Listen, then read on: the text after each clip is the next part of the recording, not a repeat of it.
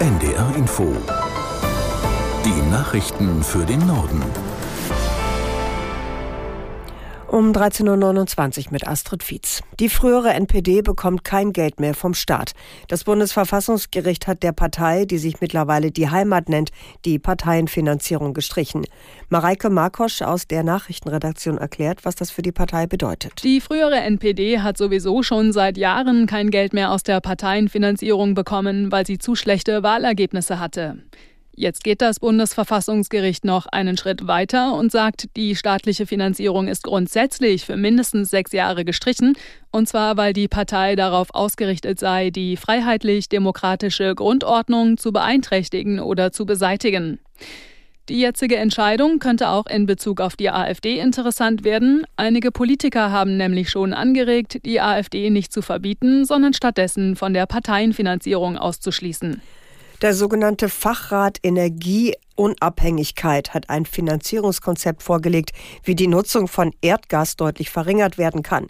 Ein Ziel ist laut dem Expertengremium Deutschland energiepolitisch weniger erpressbar zu machen.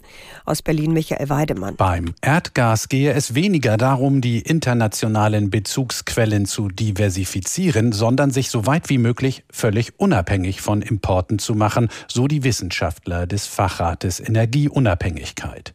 Diese sicherheitsorientierte Energiepolitik Politik ließe sich erreichen, wenn Wärme für Gebäude und die Industrie grundsätzlich aus Strom erzeugt würde. Dazu müsse in den kommenden zwei Jahrzehnten gut eine halbe Billion Euro investiert werden, vor allem in die Umstellung von Heizungen in Privatgebäuden. Im Kreis Dithmarschen wird eine hochmoderne Batteriefabrik gebaut. Das steht nach dem positiven Votum der zuständigen Gemeindevertreter gestern Abend endgültig fest. Der schwedische Konzern Northvolt will jetzt bei Heide mehrere Milliarden Euro investieren, um seine Megafabrik zu errichten.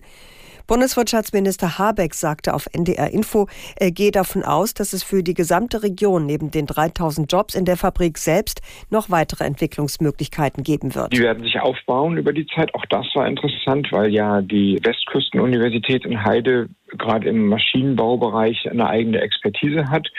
Aber natürlich werden auch Leute von außen kommen, nach Schleswig-Holstein ziehen, pendeln. Also insofern ist das Investment, die Fabrik, die Arbeitsplätze direkt nur ein Teil der wirtschaftlichen Stärkung des Landes, denn Gastronomie, Kultur drumherum, Kitas, Schulen, Bäckereien, Infrastruktur, all das wird jetzt nachgezogen werden. Also das ist schon eine Ankerinvestition, die weite Bereiche der Westküste Schleswig-Holsteins stärken und attraktiver machen wird. Wirtschaftsminister Habeck auf NDR Info.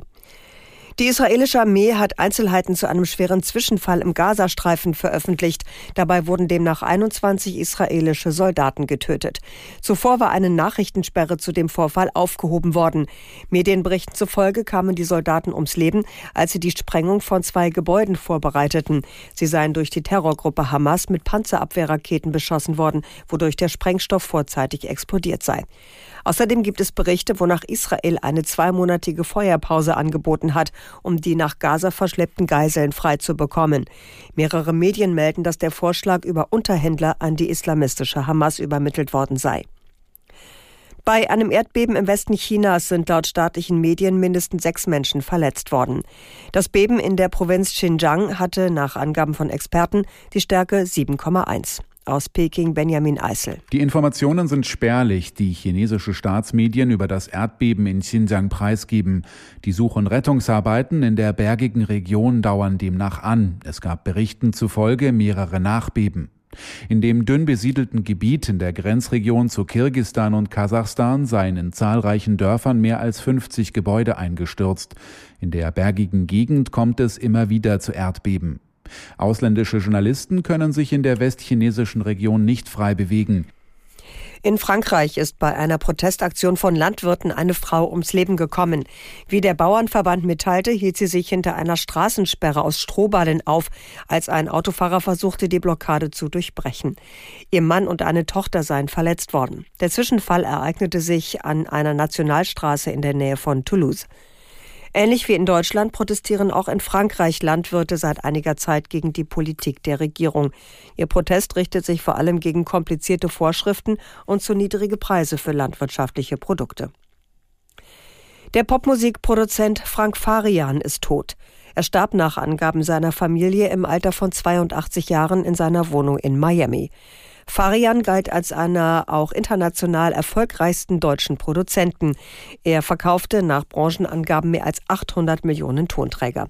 Seine größten Erfolge hatte er mit der Band Bonnie M in den 1970er und 80er Jahren.